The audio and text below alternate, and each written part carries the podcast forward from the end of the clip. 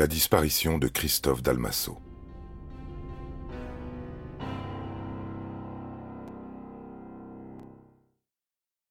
La maison, le cabanon et toute la propriété du grand-père de Lucie sont méticuleusement retournés. De nombreux échantillons sont emmenés pour analyse. Un trou, dans lequel aurait pu être enterré un cadavre, est examiné. Des traces sont découvertes dans le cabanon.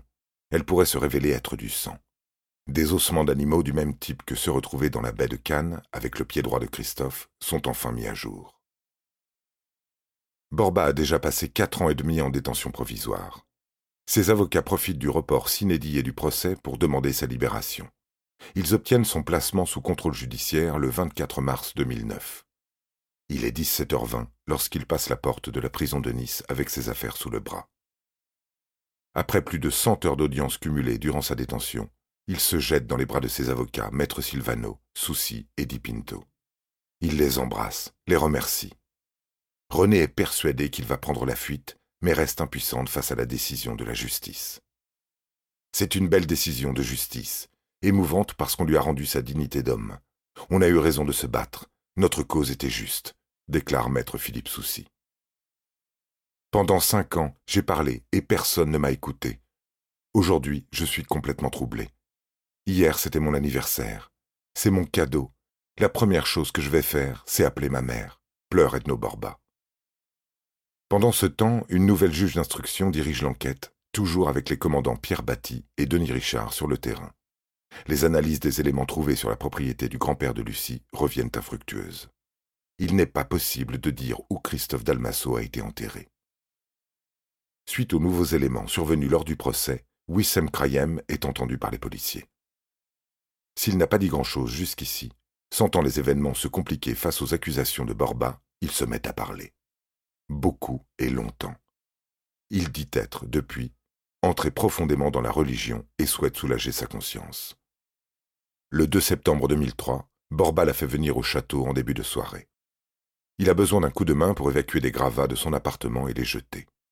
Dans le logement du premier étage se trouvent six sacs poubelles renforcés en double épaisseur.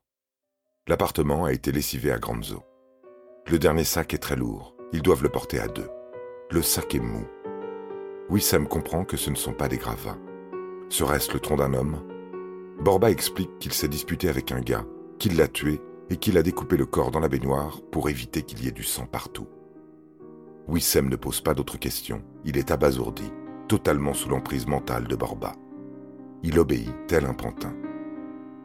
Les sacs chargés dans la golfe rouge de Wissem, les deux hommes partent en direction des hauteurs de Nice. Ils arrivent au bord d'un ravin près d'un pont, le vallon de l'Aube. Sur le trajet du retour, Borba reçoit un appel d'une voix féminine. À l'intonation, Wissem est persuadé qu'il s'agit de Lucie. Il n'entend que Borba qui répond Tout bien, tout bien, c'est réglé.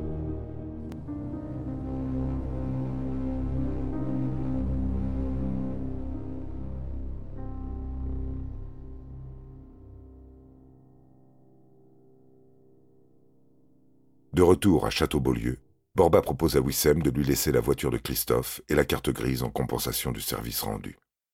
Wissem accepte, mais change d'avis au bout d'une semaine. Il n'est pas à l'aise au volant du véhicule d'un mort. Il préfère s'en débarrasser en l'incendiant, éliminant ainsi toutes les traces de son passage. Il s'est fait aider de deux amis, le Polonais Christian Armatis, 28 ans, et un Bolivien, Alexandre Nouchi, 26 ans. Les enquêteurs sont surpris par des aveux si tardifs, six ans après les faits. L'homme avait peur, peur d'être accusé seul, peur d'assumer, peur des représailles, peur d'affronter le regard de la famille, même s'il n'avait tué personne, même s'il n'était au courant de rien au départ. Par arrêt du 3 novembre 2009, la Chambre d'instruction ordonne la mise en examen de Wissem Krayem pour complicité de meurtre, de Christian Armatis et de Alexandre Nouchi pour la destruction par incendie d'un bien appartenant à autrui. La police scientifique est mise à contribution le 11 août 2009 pour fouiller l'appartement incriminé par Krayem. Deux traces de sang sont mises en évidence sur le canapé du séjour. Après analyse, il s'agit bien de celui de Christophe Dalmasso.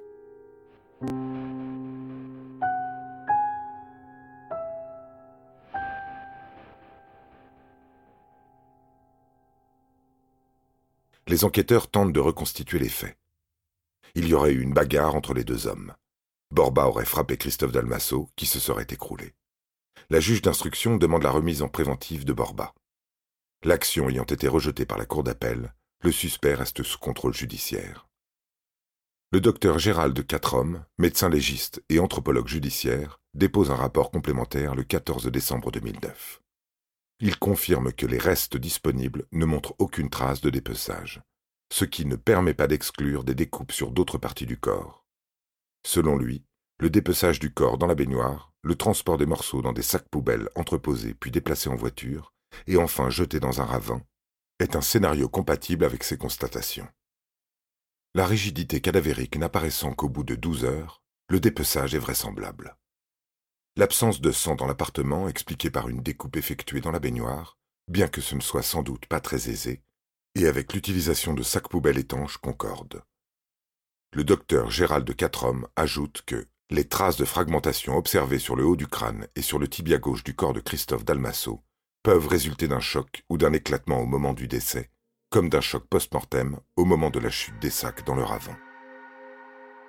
Edno Borba appelle Philippe Soucy, son avocat, le 4 février 2010. Il a décidé de quitter le territoire français, de ne plus respecter son contrôle judiciaire et de fuir vers le Brésil. Il ne supporte plus les accusations.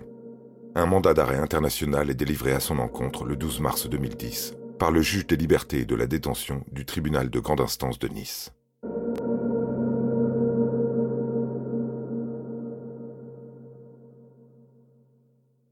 Le procès s'ouvre le 11 mars 2013 devant la cour d'assises des Alpes-Maritimes. Le box des accusés est vide. Borba n'est pas revenu. En l'absence d'instruction de sa part et de l'accusé lui-même au procès, son avocat a indiqué qu'il ne viendrait pas plaider. Il a estimé que ça n'aurait pas de sens.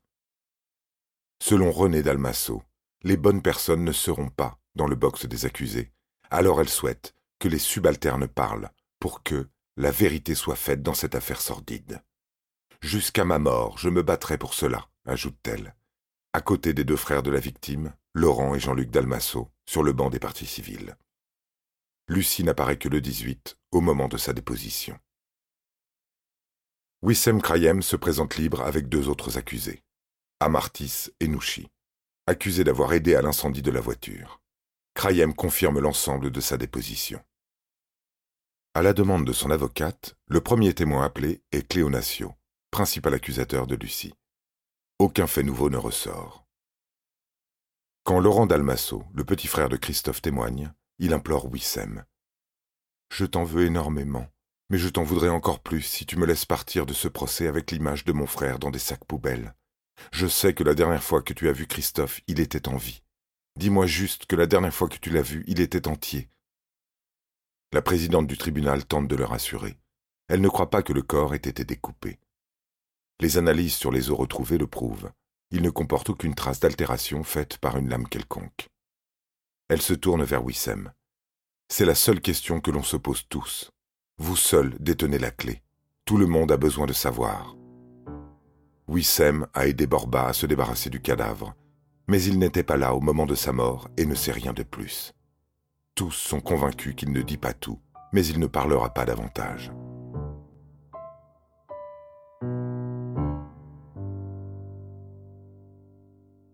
Lucie Dalmasso est partie civile aux côtés de sa grand-mère, bien que les relations entre elles soient rompues à jamais. Les avocats de René Dalmasso ne ménagent pas Lucie. Malgré le nouveau non-lieu dont elle a bénéficié en 2011, ils sont tous persuadés de son implication dans le meurtre de son père. Vient enfin le moment de parler pour René. Elle a insisté. Je veux que tous les assassins de mon fils soient jugés. Encore une fois, elle jette un regard noir à sa petite fille, Lucie, et ajoute tous. Lucie est à nouveau la cible des interrogatoires. Pourquoi n'être pas venu la semaine dernière? lui demande la présidente. Vous n'êtes que témoin. Maître Noachovitch s'insurge. Il n'était pas question qu'elle se fasse lyncher sans moi. Lucie sera interrogée durant cinq heures par la présidente, Anne Second, puis deux heures encore par les avocats de la défense et de René Dalmasso. Sept heures durant lesquelles elle charge Borba. Pour elle, c'est lui qui a tué son papa parce qu'il ne voulait pas qu'il ouvre une salle de capoeira dans l'immeuble. Borba l'a brisé. C'était un manipulateur, un mythomane, et moi, j'avais de la merde dans les yeux. Comment a-t-il su que vous étiez en conflit avec votre père? Il écoutait aux portes. Pour René, ce n'est qu'une démonstration de ses talents d'actrice. Lucie donne beaucoup de détails, mais se contredit dans ses déclarations, agaçant tout le monde. René se contient difficilement. La présidente insiste. Sylvie Noachovitch s'énerve et lui fait remarquer que ses questions sont dirigées. La présidente décide de faire évacuer la salle pour calmer les esprits.